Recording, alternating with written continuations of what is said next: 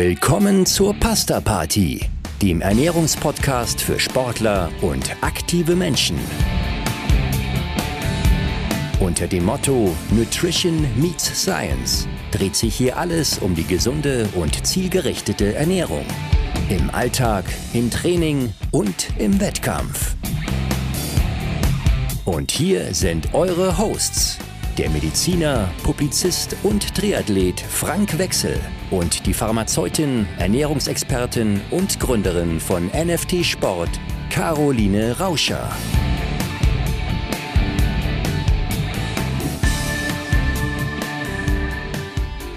Hallo Caro, wir haben uns lange nicht gesehen. Wie geht's dir? Hallo Frank, ja, wir haben uns jetzt echt lange nicht gesehen. Du, alles gut, gut erholt aus dem Urlaub zurück, du hoffentlich auch. Genau, wir starten wieder durch. Wir haben eine kleine schöpferische Pause eingelegt, äh, die damit begonnen hat, dass ich nach Utah gereist bin zur Ironman WM. Boah, das ist schon, schon lange her. Und äh, dann hatten wir beide abwechselnd Urlaub und jetzt sind wir wieder am Start und freuen uns auf die nächste Staffel, kann man ja fast schon sagen, von der Pasta Party. 15 Episoden war die erste Staffel lang. Wir haben uns jetzt ein Programm gemacht äh, mit einigen Themen äh, bis in den Herbst hinein, sind natürlich weiter offen für Vorschläge von außen. Also wenn ihr ein Thema habt, was euch auf den Herzen brennt, dann oder auf dem Herzen, ihr habt ja nur eins, äh, dann äh, sagt uns gerne Bescheid. Aber das ist, das ist ein Thema, ihr habt, ihr habt nur ein Herz, aber ihr habt die Chance, uns fünf Sterne zu vergeben. Wir freuen uns immer über tolle Bewertungen auf den gängigen YouTube-Kanälen. Das, äh, YouTube, Entschuldigung, jetzt bin ich schon durcheinander. Auf YouTube sind wir demnächst vielleicht auch, aber erstmal geht es um die gängigen Podcast-Kanäle, ähm, wo ihr uns natürlich helfen würdet, wenn ihr unseren Podcast äh, bewertet, Themen diskutiert und so weiter. Das äh, hilft dem ganzen Projekt mehr Reichweite zu bekommen und da haben wir dann alle was von. Ja, äh, es ist Sommer. Ne? Der, so, so, schnell ist er da. Das war noch nicht so der Fall, als wir die ersten Staffel-Experimente abgeschlossen haben. Jetzt sind wir mitten im Sommer und äh, da gibt es natürlich so ein paar Themen, die sich anbieten.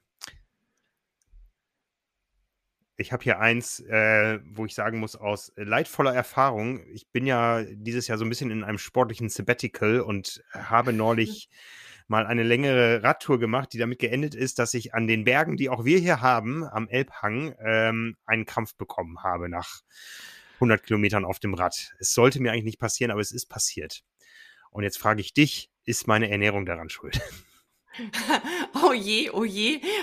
Bei euch einen Krampf bekommen ist schon, ist schon eine Leistung, Frank. Naja, das liegt daran, wir, wir fahren ja immer, wenn wir hier Rad fahren, wir fahren ja sehr einförmig. Wir haben ja keine Abwechslung, ja. Also wir fahren ja immer in der gleichen Wattbelastung durch. Es geht ja nie bergab bei uns, ja. Also es ist ja nicht so, der Süddeutsche sagt immer, ja, ihr habt ja keine Berge, es geht ja nie bergauf. Ja, das ist ja Wind einfach dafür. bei euch, ja. Ich sage, nee, es ist viel komplizierter. Es geht eben auch nicht, nicht bergab. Du hast nie Erholung. Wir haben den Wind. Ja, genau. genau. Und, und Wind genau, ist bei uns erst. Den Wind, den habt den Wind. Genau, und Wind ist bei uns erst, wenn die Schafe keine Locken mehr haben. Aber ich habe dich gefragt, liegt es an meiner Ernährung? naja, es kann sein, dass die Ernährung schuld ist. Also das kann man jetzt nicht so pauschal mit einer, mit einer Antwort abhandeln. Fakt ist schlussendlich, dass, ähm, ja, wie wir alle wissen, das ein Problem ist, das sehr, sehr häufig bei Athleten eben während der Belastung auftritt. Und ähm, ja, was ist so ein Krampf? Ein Krampf ist schlussendlich eine plötzliche, schmerzvolle, ja. unfreiwillige Muskelkontraktion während oder nach der Belastung. Und äh, wie wir ja auch alle wissen, dort, wo die Krämpfe auftreten, also der Ort der, des Auftretens ist auch sehr, sehr unterschiedlich. Es können einmal kleine Muskelgruppen betroffen sein oder das Ganze kann sich zu einem Flächenbrand über den ganzen Körper ausweiten. War es bei dir ein Flächenbrand oder war es eher eine kleine Brandstelle? Naja, ich sag mal, meine Oberschenkel bieten schon Fläche ähm, und wenn das gleiche links sowie rechts passiert, dann ist es schon Flächenbrand. Ich kann mich an eine ganz üble Krampfepisode erinnern. Das war auf Hawaii. Ich bin die Radstrecke des Ironman geradelt, nicht im Wettkampf, sondern eine Woche vorm Rennen und ähm, ja, habe geglaubt, ich hätte genug getrunken und ich bin in der Lavawüste nachher wirklich verreckt. Ähm, ich kam weder auf mein Rad rauf noch runter. Ich hatte einfach beide Oberschenkel so dick und dicht, trotzdem oh den Ehrgeiz, irgendwie nach Hause zu kommen. Und dann äh, haben mich äh, ähm, Deutsche erkannt und mir mit Wasser und Cola geholfen. Aber ich war dann doch zu stolz. Sie haben mir angeboten, ich könnte auch einsteigen. Ich war dann doch zu stolz und bin es zu Ende geradelt. Aber äh, da würde ich sagen, kann ich für mich die Ursache relativ gut festmachen, denn ich war gut trainiert. Ich war aber einfach nicht gut hydriert. Ja, das ist, das ist eine ganz gemeine Geschichte. Und vor allem auch, es ist ja nicht damit abgetan, dass man sagt, okay, man ist jetzt in der Belastung, man hat den Krampf, man bleibt stehen. Alles gut, wie du jetzt schon gesagt hast, wieder vom Rad runter noch aufs Rad rauf.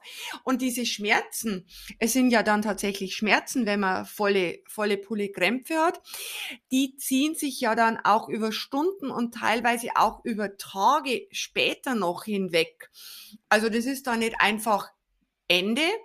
Und das Gemeine an der Geschichte und was die den, den Hintergrund halt dann auch noch so komplex macht, ist die Tatsache, sie treten halt ziemlich unvorhersehbar auf. Mhm. Und die Gründe dafür sind sehr, sehr vielfältig. Das werden wir jetzt in unserer weiteren Unterhaltung dann aufdröseln. Und was man auch sagen muss, vieles ist halt auch von wissenschaftlicher Seite immer noch nicht ganz geklärt beziehungsweise ganz verstanden worden. Ja, also dieses äh, unvorhersehbar ähm, äh, kann ich jetzt für das Ereignis, was ich hatte, nicht so unbedingt bestätigen, weil ich habe schon einige Kilometer vorher gesagt äh, zu meinen beiden äh, Begleitern, äh, Jonas und Steffi, ich werde einen Krampf bekommen. Ja, ähm, ich bin auch so so gut so, so knapp da vorweggekommen, habe ich so das Gefühl. Es war also nicht so, dass ich wirklich absteigen musste vom Rad, weil wenn man wirklich einen Krampf hat, dann geht ja gar nichts mehr. Mhm. Ähm, aber es war so eine sehr, sehr, sehr starke Krampfneigung. Ähm, ich meine, das ist der Vorteil, unsere Berge sind auch schnell wieder vorbei, aber ich bin da so gerade noch hochgekommen, es hätte keine 50 Meter länger gehen dürfen, aber es hat sich angekündigt tatsächlich. Aber das sind dann richtige Schmerzen, das ist richtig ja. grausam, richtig ja. grausam ist es. Genau, und äh, ich kann auch bestätigen, dass es äh, kleine und große Muskelgruppen äh, betreffen kann, äh, also wo ich schon überall Krämpfe hatte. Ähm, ich erinnere mich, dass ich irgendwie Krämpfe in einzelnen Zwischenwirbelräumen ähm, mal hatte, ähm, äh, nicht äh, Zwischenrippenräumen, ja, also da so, so ein einzelner Strang. Ähm, äh, Oberschenkel, Waden, das kennt, glaube ich, jeder, der irgendwie Sport treibt und ähm, sich ganz körperlich betätigt. Also ich glaube, das sind so die Prädilektionsstellen, die Oberschenkel und die Waden. Ähm, das, das hat, glaube ich, jeder, der Ausdauersport betreibt, schon mal erlebt.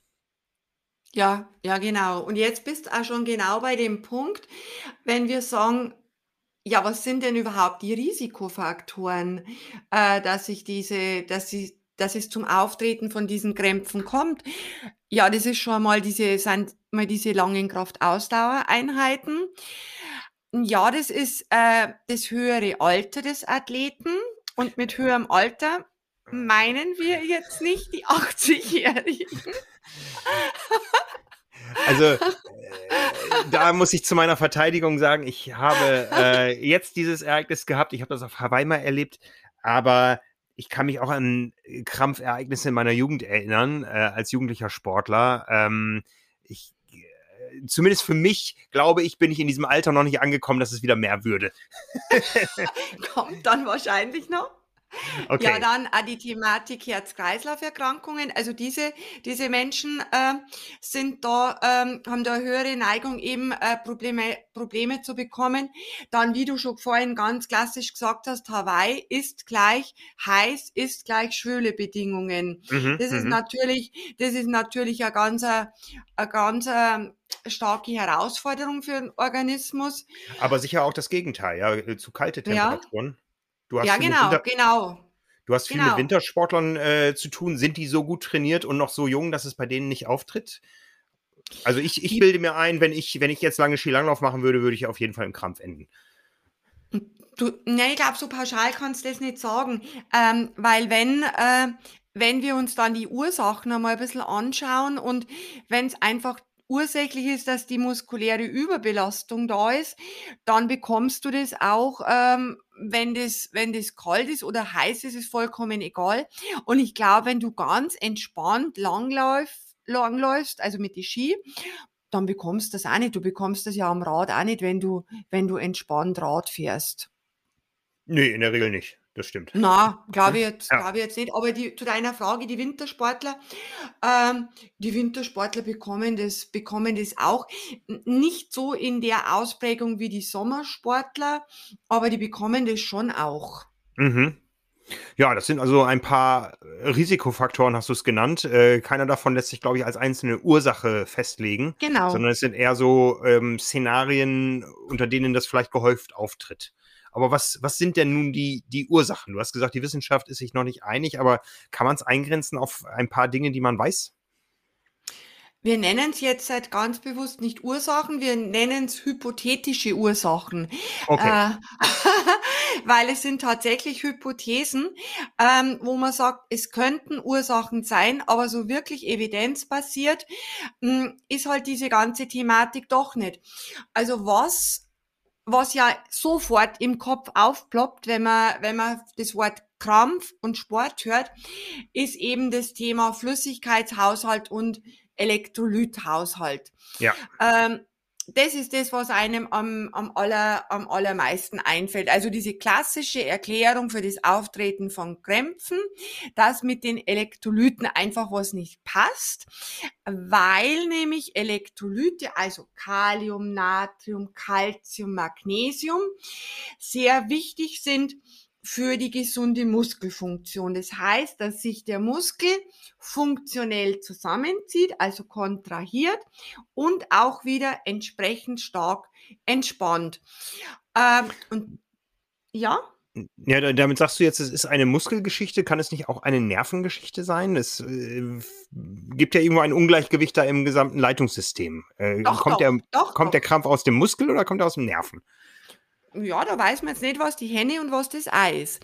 Okay. Ähm, das, das kann jetzt halt einmal aus dem, aus dem Muskel kommen, wenn einfach diese, diese, diese klassischen äh, Prozesse, ich sage jetzt einmal physiologischen, biochemischen Prozesse in der Muskulatur gestört werden, eben durch große Elektrolytverluste, dann kann das diese Muskelfunktion an sich stören. Kann, Mhm. kann, muss Mhm. nicht. Und diese Hypothese beruht eben darauf, äh, da gibt's ganz, da gibt's ganz alte Studien, und zwar aus den 90, 1920er und 30er Jahren. Da gab es Da doch gar keinen Sport. Gab- Nein, da gab's keinen? Sport, aber, aber da gab's die Industriearbeiter in der Stahlindustrie. Und die, die schwitzen auch, ja. natürlich wie Schwein, schwitzen wie Schwein. So, und da hat man jetzt beobachtet, die Gruppe von Arbeitern, äh, denen man Wasser mit Salz zu trinken gegeben hat, da hat sich die Krampfneigung im Vergleich zu denen, die nur mit blankem Wasser versorgt wurden, reduziert. Also das kann man auf jeden Fall sagen, dass es Tendenzen gibt, die wirklich aufzeigen, dass Sportler, die während der Belastung sehr viel Natrium verlieren, eher zu Krämpfen neigen, die es nicht unbedingt bekommen müssen, Mhm. aber halt die Neigung steigt, ähm, wie die, die Wasser, also die Wasser quasi ohne Elektrolyte trinken im Vergleich zu denen, die Wasser mit Elektrolyten Querstrich Salz trinken. Ja, du hast jetzt gesagt, die, die äh, Menschen, die viel Natrium verlieren, ähm, kann ich das sehen? Ich weiß, es gibt inzwischen viele Anbieter, die das Ganze messen wollen, ja, über Pflaster, die man sich äh, aufklebt, wo man dann unter einer definierten Belastung äh, mit, einer mit einem definierten Protokoll äh, quasi den Schweiß auffängt, um ihn dann im Labor analysieren zu lassen.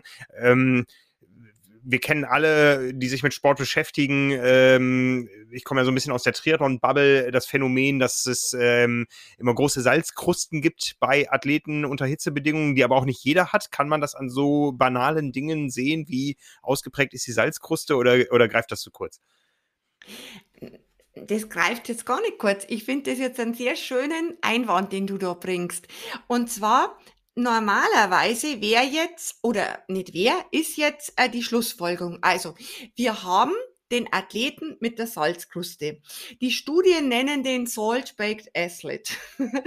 Ja, kann ich den panierten, ja. den panierten, äh, den salzpanierten Athleten. So, jetzt sieht man den Menschen mit seinem schwarzen Trikot, das weiß ist vom, mhm. vom Salz. Ja. Äh, dann denkt man Könnte sich, ja, der hat jetzt viel Salz. Genau, das könntest du sein. Ähm, der hat jetzt viel Salz verloren, was ja auch richtig ist.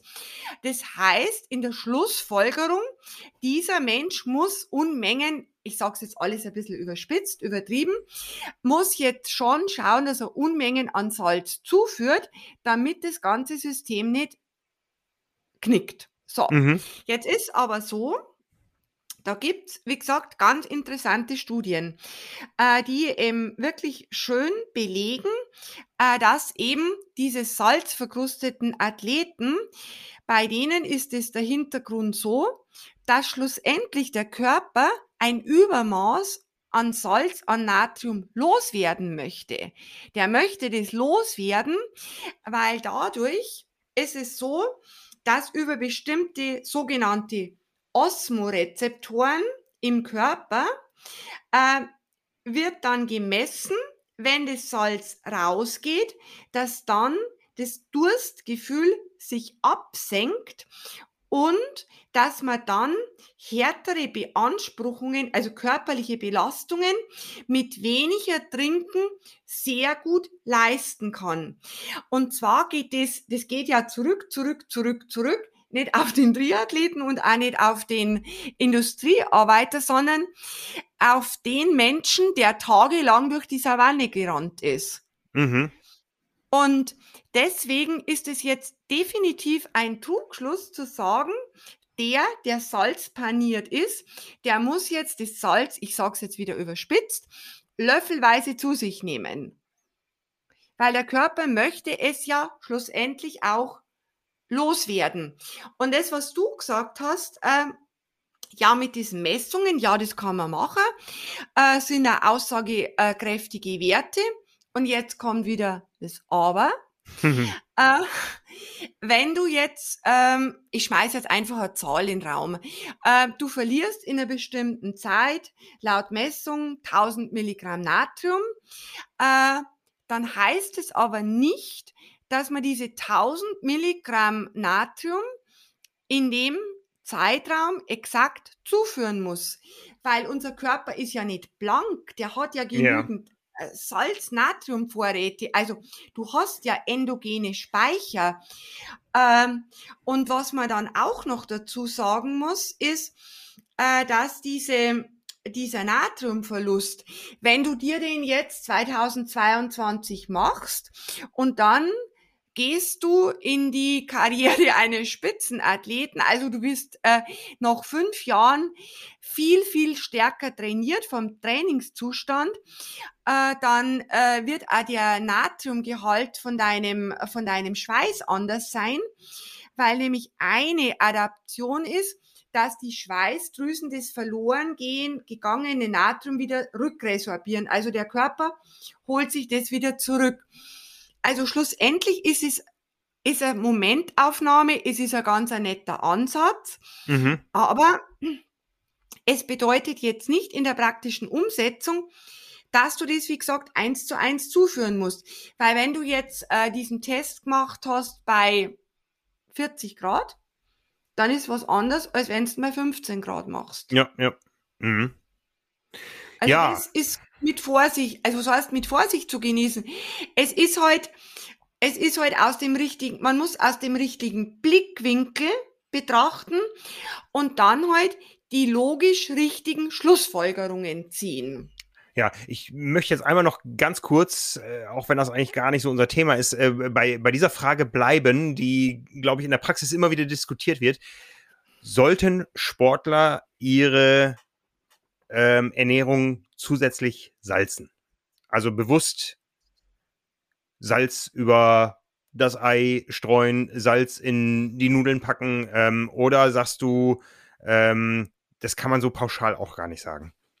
So pauschal kann man das nicht sagen, aber äh, der Sportler, für den gilt auf jeden Fall nicht die Vorgabe, äh, wie es für einen nicht sporttreibenden Menschen gilt, dass man schon schaut, dass man mit Salz sparsam umgeht im Alltag. Ja, da gab es also mal. Da, da braucht der Sportler jetzt nicht so mit der Lupe nach dem Salz suchen und, und wenn man da so normal salzt, also nicht sich das Salz mit, mit dem Löffel über die Nudeln gibt, sondern halt so salzt, dass es auch wirklich noch gut schmeckt, dann äh, ist es auf jeden Fall nicht verkehrt.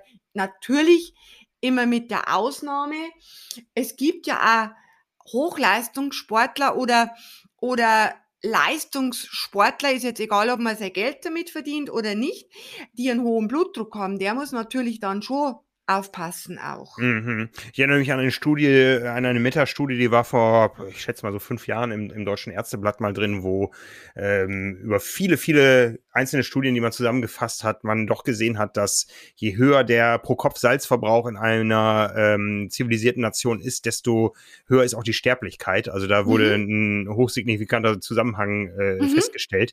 Äh, und das ist eben das Schöne am Sport dass wir von allem ein bisschen mehr vertragen. Ja, genau. genau, das hast du jetzt sehr schön gesagt. Man verträgt von allem ein bisschen mehr. Ja. Genau, genau das trifft auf den Punkt. Das, das äh, betrifft ganz viele zelluläre Mechanismen, die wir jetzt besprochen haben, was die Muskelzelle be be betrifft. Aber wir haben ja auch schon eben festgestellt, dass es auch durchaus äh, neuronale Ursachen geben kann. Also aus dem Nervensystem für Krämpfe. Genau, genau. Die Krämpfe, die können jetzt natürlich auch auftreten ohne der Hitze, ohne der Dehydrierung, also zu hohe Flüssigkeit, äh, Querstrich Schweißverluste und ohne Elektrolytverluste. Was passiert dann? Es passiert zum Beispiel auch im Alltag kann das ja auch auftreten. Ähm, wenn du da äh, den ganzen Tag an der Tastatur tippst, dann kann es auch zu Krämpfen kommen. Und äh, das ist definitiv dann kein Hochleistungssport. Aber ausgelöst wird sowas, also so ein Krampf, der jetzt jenseits dieser Faktoren liegt, die wir angerissen haben, ausgelöst wird das durch, also durch eine Ermüdung. Und diese Ermüdung, die hängt dann mit der veränderten neuronalen Ansteuerung zusammen. Das bedeutet, äh, dass über diese fortschreitende Ermüdung die Aktivität von bestimmten Muskelfasern erhöht wird. Und es ist ja normalerweise so, wenn die Aktivität von bestimmten Muskelfasern erhöht wird, dann schalten sich ja Kontrollmechanismen gleich dazu, um das Ganze im Gleichgewicht zu halten. Und diese Kontrollmechanismen, die sind in der, in der Lage, normalerweise auf diese überhöhte Aktivität zu reagieren und diese überhöhte Aktivität zurückzufahren. Das heißt, es kommt zu keinem Krampf. Und wenn eben diese muskulär, also diese neuronale veränderte Ansteuerung über diesen Ermüdungsfaktor eintritt, dann ist so, dass eben dieses System nicht mehr aufeinander abgestimmt ist und dass dann eben zu diesen unkontrollierten, überschießenden Kontraktionen kommt, was die Folge dann einfach diese Krämpfe sind. Mhm. Also ein Überfeuerwerk. Genau, ein Überfeuerwerk, ganz genau mhm. ein Überfeuerwerk. Ja, wenn wir jetzt über das Nervensystem sprechen, gibt es da Dinge, die das Ganze triggern können, wie zum Beispiel auch Stress oder sowas? Es hängt ja alles mit allem zusammen, gerade im neuronalen System. Ja, es hängt alles, es hängt alles mit, mit, mit allem zusammen. Also ein ganz, ein ganz wichtiger äh, Punkt ist zum Beispiel die Ermüdung, also die Ermüdung an sich, äh, Ermüdung der Muskulatur erhöht schon einmal das Risiko für, für Krämpfe. Ähm, das wissen wir ja von den Athleten, äh, dass selten, selten oder nicht so häufig, sagen wir so andersrum, dass die Krämpfe doch in den Wettkämpfen eher gegen Ende auftreten. Mhm. wenn halt schon äh, diese Ermüdung da ist. Also natürlich kann ich auch schon beim Schwimmen nach Kilometer zwei oder nicht nach Kilometer zwei, nach 500 Meter äh, den Krampf bekommen, aber das Risiko steigt halt einfach mit der Ermüdung. Ähm, was dann auch noch eine Facette ist von diesen, von diesen Triggerfaktoren, äh, ist die energetische Unterversorgung. Also wenn ich jetzt energetisch auf der letzten Rille unterwegs bin, vielleicht warst du das da auf Hawaii? Ja, also ich glaube, ich glaube, das Wasser hat, ich weiß jetzt nicht, was mehr geholfen hat, das Wasser oder die Cola. Ich habe beides gebraucht. Wahrscheinlich beides, genau, wahrscheinlich ja. beides. Waren es mehrere Faktoren. Also ganz wichtig, äh, diese energetische Unterversorgung, dass man dies immer im Hinterkopf hat, dass eben die Ernährungsversorgungsstrategie auch ein wichtiger Baustein ist in der Prävention von ähm, von Krämpfen ein Baustein, ein Baustein, mhm, mhm. ja, einer. Äh, dann, wie du auf Hawaii eben da leidvoll ertragen musstest, diese sogenannte Hyperthermie, also wenn die Hitzelast im Körper ansteigt, äh, dann geht's einfach rund in unserem Gehirn.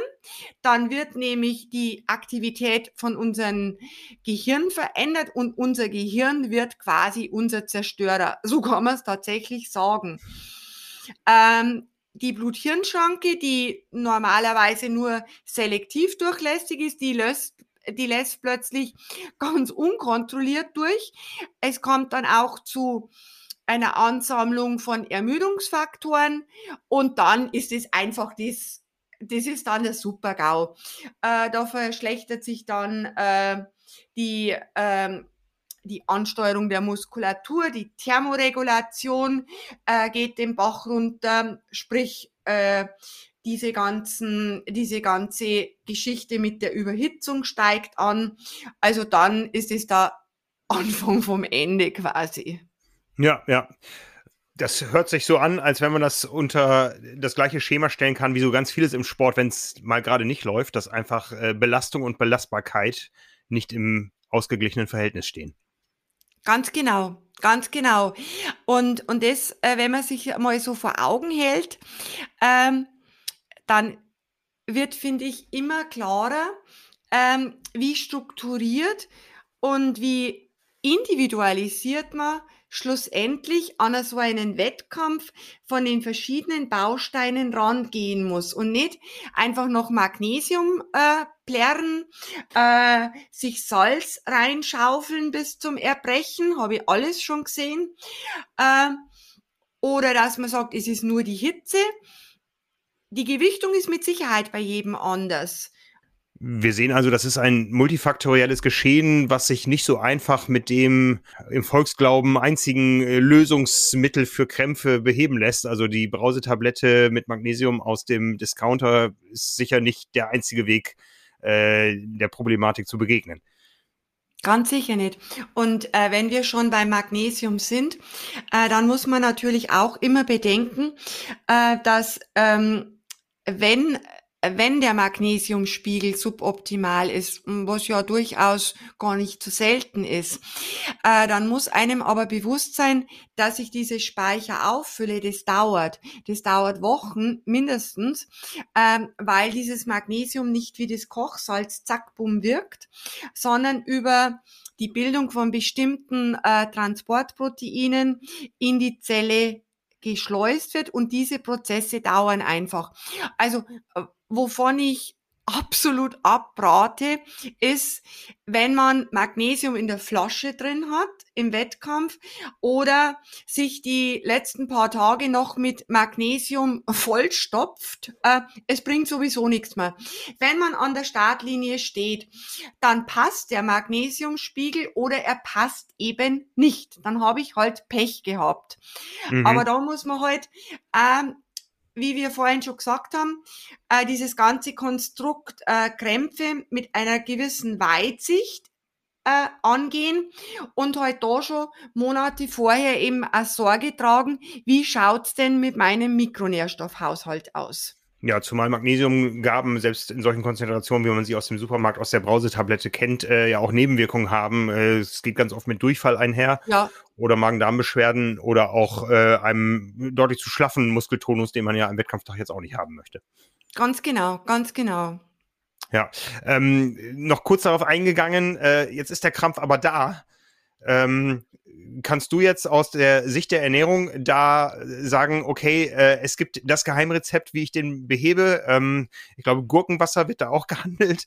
Äh, oder ist der Krampf da und dann ist einfach mal das Rennen unter Spitzensport-Gesichtspunkten irgendwie gelaufen? Naja, wenn der Krampf da ist, dann sagen wir mal so, ist es schon etwas suboptimal. Aber ja. ich kann mich ja dann auch nicht einfach hinlegen. Also Nee, aber den, gehen wir mal vom anderen Szenario aus. Wir sind im Training und wir müssen irgendwie noch nach Hause. Ja, es sind noch fünf Kilometer bis nach Hause. Ich stehe da im Waldesrand und habe einen Krampf. Ja, dann muss ich einmal versuchen, gut bei mir zu bleiben und einmal zu analysieren. Ähm, habe ich jetzt, äh, habe ich jetzt einen Krampf, äh, der, der jetzt einfach bestimmte Muskelgruppe oder kleinere Muskelregionen betrifft? Oder sind es generalisierte Krämpfe, dass ich sage, ach mein Gott, ich habe am ganzen Körper irgendwie äh, Krämpfe? Also wenn selektive Muskelpartien betroffen sind, äh, dann spricht vieles dafür. Du hörst schon meine vorsichtige Ausdrucksweise, weil man es nie, nie so sagen kann, es ist entweder so oder so. Ähm, dann spricht vieles dafür, äh, dass eben der Krampf äh, entstanden ist aufgrund von dieser veränderten neuronalen Ansteuerung. Und da ist die meistens die Hauptursache die Überbelastung, also die temporäre Überbelastung. Und da ist ein guter Tipp, dass ich sage, okay, alles gut. Ich gehe jetzt mit der Intensität runter, äh, pedaliere da vielleicht ganz locker weiter, ähm, massiere mir ein bisschen die Muskulatur, dann löst sie das. Wenn, wenn da auf diese Strategie, nämlich die Reduktion von der Intensität und auch ein bisschen das Massieren, ein bisschen so sich dehnen, wenn da äh, drauf der Krampf schwächer wird, dann ist es ganz klar, dass das mit allergrößter Wahrscheinlichkeit kein elektrolytbedingter Krampf ist. Ähm, wenn du jetzt so am ganzen Körper Krämpfe hast, mir hat letztens einer erzählt, der hat gesagt, sogar die Augenlider haben gekrampft, also der ganze Kerl hat gekrampft. Oh, weia. Ah Ja, dann spricht es eher dafür, dass das elektrolytbedingt ist. Und da wieder mit der allergrößten Wahrscheinlichkeit Natrium halt. Okay. Mhm. Und da, äh, da würde dann helfen, äh, dass man halt Natrium und Flüssigkeit zuführt, natürlich auch die Intensität runtergeht und dieses Gurkenwasser. Aber das Gurkenwasser, so ganz sind die Hintergründe nicht, äh, nicht geklärt. Es wird da viel, ähm, viel äh, spekuliert. Aber so ganz saublöd ist es nämlich definitiv nicht mit dem Gurkenwasser. Das hängt äh, irgendwie mit der, mit der Azidität von der Zelle dann zusammen. Da geht's nicht über die Elektrolyte, sondern geht, da geht's über den pH-Wert. Mhm. Aber in der Regel habe ich halt kein Gurkenwasser dabei. Nee. Also in der Regel habe ich das Gurkenwasser nicht zur Hand. Äh, ich möchte damit nur sagen, dass das Gurkenwasser jetzt gar nicht so von der, von der Hand zu weisen ist. Mhm. Also da kann ich schon einmal sagen, ich analysiere jetzt, halt, ähm, worauf reagiert es, dass ich mich da noch heimrette oder auch im Wettkampf halt. Ganz wichtig immer die Pace dann reduzieren, ähm, adäquat nach Körpergefühl trinken, schauen, wie ist der Energiestatus, dann geht es schon wieder. Ähm, und wenn ich halt im Vorfeld äh, vorbeugen möchte, gut, wir sagten ja schon, es ist eine komplexe Geschichte. Ähm, aber ich kann schon ein paar Sachen wirklich gut im Vorhinein managen, indem ich mir nämlich wirklich eine individualisierte Strategie entwickle im Hinblick auf das Pacing, im Hinblick auf mein Flüssigkeitsmanagement, Mhm. im Hinblick auf meinen, auf meine Energieversorgung, im Hinblick auf meinen energetischen Vorstartzustand. Und was halt ganz, ganz wichtig ist, äh, das predige ich immer meinen Athleten, ähm, dass eben sehr wichtig ist, im Vorfeld eine wirklich ausgefeilte Regenerationsstrategie zu fahren nach den intensiven Belastungen im Training.